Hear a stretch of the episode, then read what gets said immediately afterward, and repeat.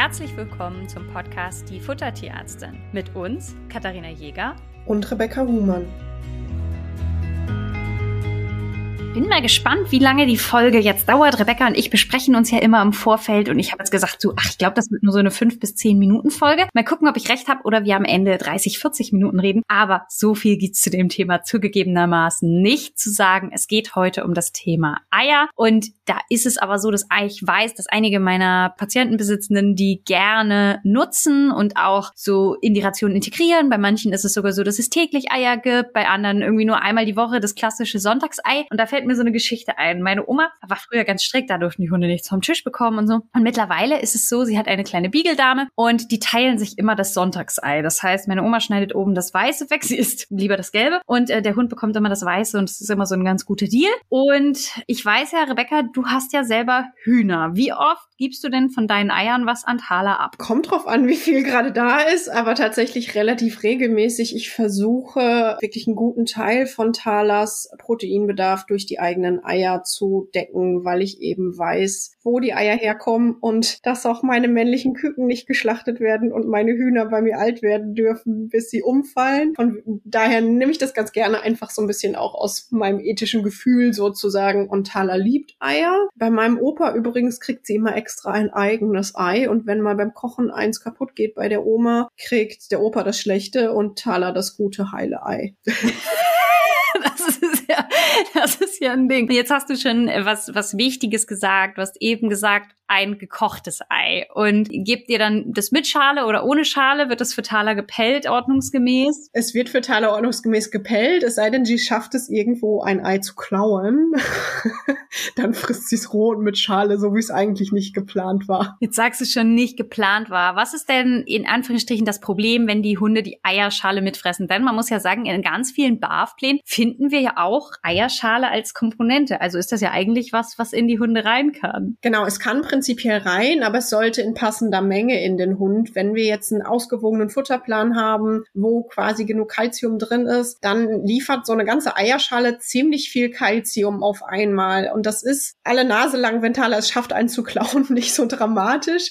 Aber wenn man das jetzt jeden Tag machen würde, dann hätte man tatsächlich Kalzium überdosiert und ähm, quasi das Kalzium-Phosphor-Verhältnis wäre zu weit. Das würde bedeuten, dass Phosphor schlechter aufgenommen werden kann. Das heißt, man muss quasi, wenn man Eierschale mit dem Futterplan hat, die sozusagen bei der Kalziumaufnahme einfach berücksichtigen und wissen, wie viel kriegt mein Hund davon. Das heißt aber, ich habe auch ähm, schon Patientenbesitzer gehabt, die haben es so gemacht, dass sie die Eierschale der eigenen Eier gesammelt haben, die im Backofen lange getrocknet haben, ne, einfach auch, das hat was mit den Keimen und so weiter zu tun, die gemahlen haben und dann diese Eierschale für ihren Hund in der Barfration verwendet haben. Ne? Also es geht jetzt nicht darum, dass ihr die Eierschale komplett verwerfen müsst, aber es geht einfach da so ein bisschen um die Nährstoffversorgung. Wenn ihr jetzt zum Beispiel ein Fertigfutter habt und ihr würdet gerne zusätzlich hin und wieder ein Ei füttern, dann ist eben die ganz klare Empfehlung, das einfach zu schälen, ohne Schale zu geben, damit ihr da auf der sicheren Seite seid. Und ich hatte mal zu Ostern eine Challenge gemacht und es ist schon, schon länger her und ich wollte gerne wissen, ob meine Hunde in der Lage sind, mir ein rohes Ei zu bringen, ohne dass es kaputt geht. Hast du das mal mit Thala probiert?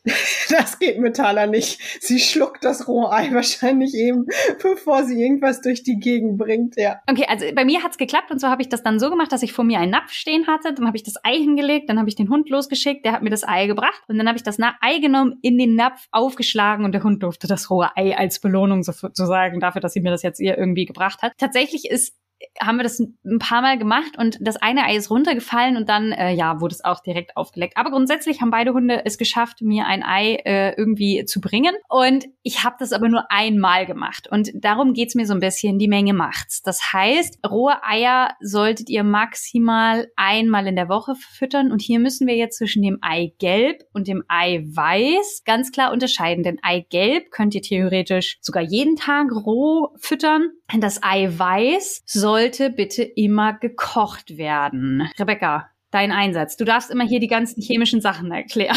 Das finde ich immer sehr gut. Rebecca, du bist jetzt dran.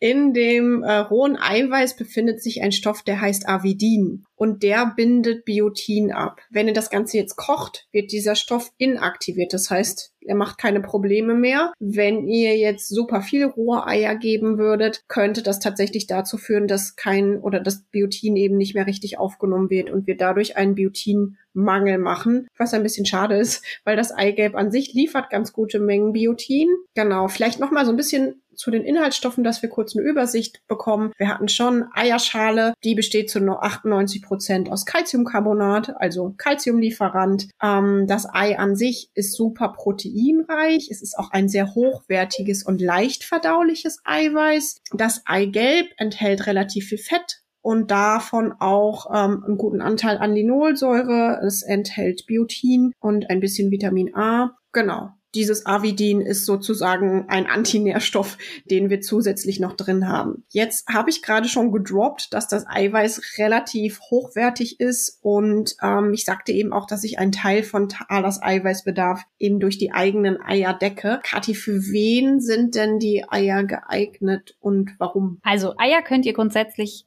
eigentlich allen Hunden geben, mit einer Ausnahme. Und zwar enthalten Eier relativ viel schwefelhaltige Aminosäuren. Das heißt, bei lebererkrankten Hunden ist der Eierbedarf, ähm, ja, sollte nicht so hoch sein oder einfach darauf verzichtet werden, damit ihr da eben nicht zu viel schwefelhaltige Aminosäuren habt. Alle anderen können gerne Eier nehmen und spannenderweise sind Eier mit die purinärmste Eiweißquelle, die wir zur Verfügung haben. Das heißt, dass gerade die Leishmaniose-Patienten, aber auch die Dalmatiner sehr davon profitieren, profitieren, wenn wir ihnen Eier geben. Ich habe teilweise Leishmaniose-Rationen, wo zwei bis drei Eier am Tag gefüttert werden. Wie gesagt, halt wegen des Avidins eben gekocht äh, und ohne Schale. Aber das ist immer eine ganz nette Geschichte, weil man so sehr gutes, hochwertiges Eiweiß in die Ration integrieren kann, aber eben der Puringehalt sehr, sehr, sehr niedrig bleibt. Und insofern ist das immer eine, eine gute Sache, die dann eben auch zu verwenden. Und dann können die eben auch Basis der Ration sein. Genau, vielleicht noch eben ganz kurz zur Erklärung, warum ist der Puringehalt so niedrig? Wenn ihr euch zurückerinnert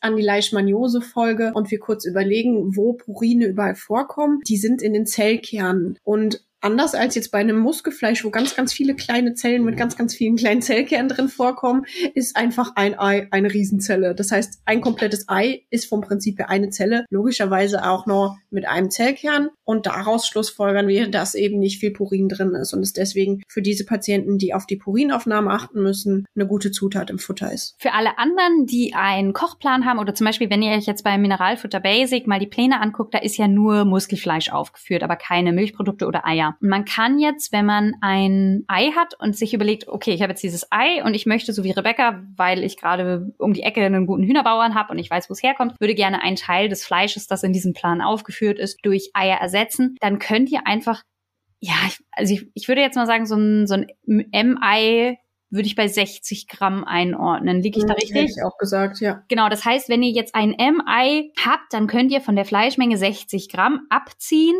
durch dieses Ei ersetzen und dann ähm, kommt ihr ungefähr auf das gleiche raus und das könnt ihr entweder jeden Tag machen, jeden zweiten oder eben am besagten Sonntag und dann kann euer Hund auch wunderbar das Ei bekommen. Eine Sache fiel mir noch auf, wir haben jetzt ganz viel über das Avidin gesprochen, wir haben jetzt noch gar nicht über die Trypsin-Inhibitoren gesprochen. Auch die sind im Ei klar enthalten, auch die werden eben inaktive. Trypsin ist ein Enzym, das ihr für die äh, Eiweißverdauung also das die die Hunde für die Eiweißverdauung äh, benötigen. Und auch das würde bei sehr, sehr vielem rohem Eikonsum eben zu Problemen führen. Zu Durchfall, genau genommen.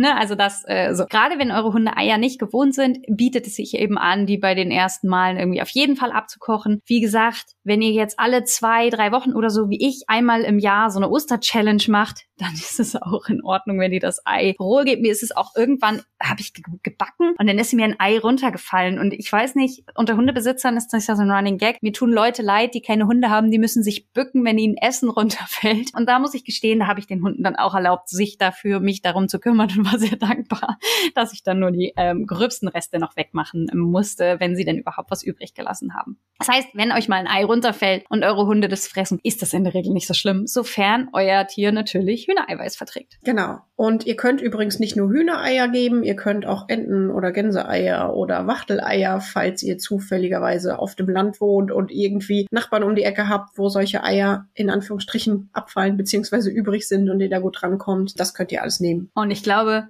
Mehr gibt es zum Thema. Ach so, eine Sache fällt mir jetzt noch ein, die haben wir noch gar nicht gesprochen. In den Barfrationen sehe ich immer mal, dass nur das Eigelb verwendet wird. Und da ist natürlich dann die Idee, okay, das Eiweiß äh, nehme ich weg, weil ich ja das nicht roh geben darf, aber das Eigelb gebe ich. Da wird immer dem nachgesagt, dass das so für Fellglanz oder so gegeben wird. Ist das sinnvoll? Sollte man das beibehalten? Würdest du das empfehlen? Naja, die Idee dahinter ist, ähm, dass das Eigelb eben Biotin und Linolsäure enthält. Das, was nett ist fürs Fell. Wir bekommen aber beide Stoffe auch über andere Zutaten mit rein, so dass man das machen kann, aber nicht, nicht muss. Aus Nachhaltigkeitssicht finde ich es irgendwie blöd, das Eiweiß wegzuwerfen. Also wenn die Besitzer jetzt nicht ganz viele Makronen backen, dass sie das selber benutzen, würde ich das Eiweiß eben garen oder das Ei abkochen und dann mit verfüttern, weil sonst ist es Verschwendung. Das sehe ich ganz genauso. Ich wollte nur diesen kleinen Mythos noch mit mitmachen. Man sieht es nämlich ganz oft, dass dann eben in der Ration ein bis zwei Eigelbe in der Woche sind. Und dann sage ich, nehmt das ganze Ei, kocht das ganze Ei und gebt eurem Hund das ganze Ei und dann ist das völlig in Ordnung. Wenn ihr eine ausgewogene Ration habt, ist das gar nicht so unbedingt äh, notwendig und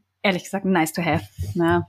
Ich muss gerade so ein bisschen lachen. Irgendwie in Amerika ist das doch so ein Ding, ähm, gerade für so Models und so, nur so äh, Rührei mit Eiweiß zu machen.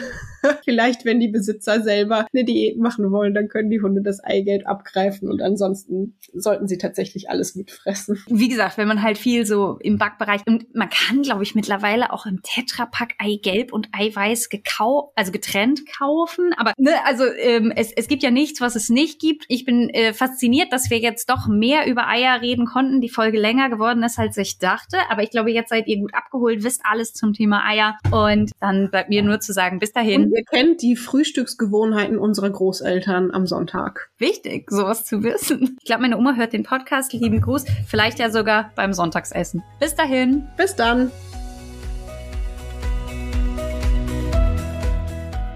Ihr wünscht euch noch mehr Fakten zum Thema Ernährung für Hund und Katze? Schaut doch gerne bei Instagram bei uns vorbei, die Unterstrich Futtertierärztin.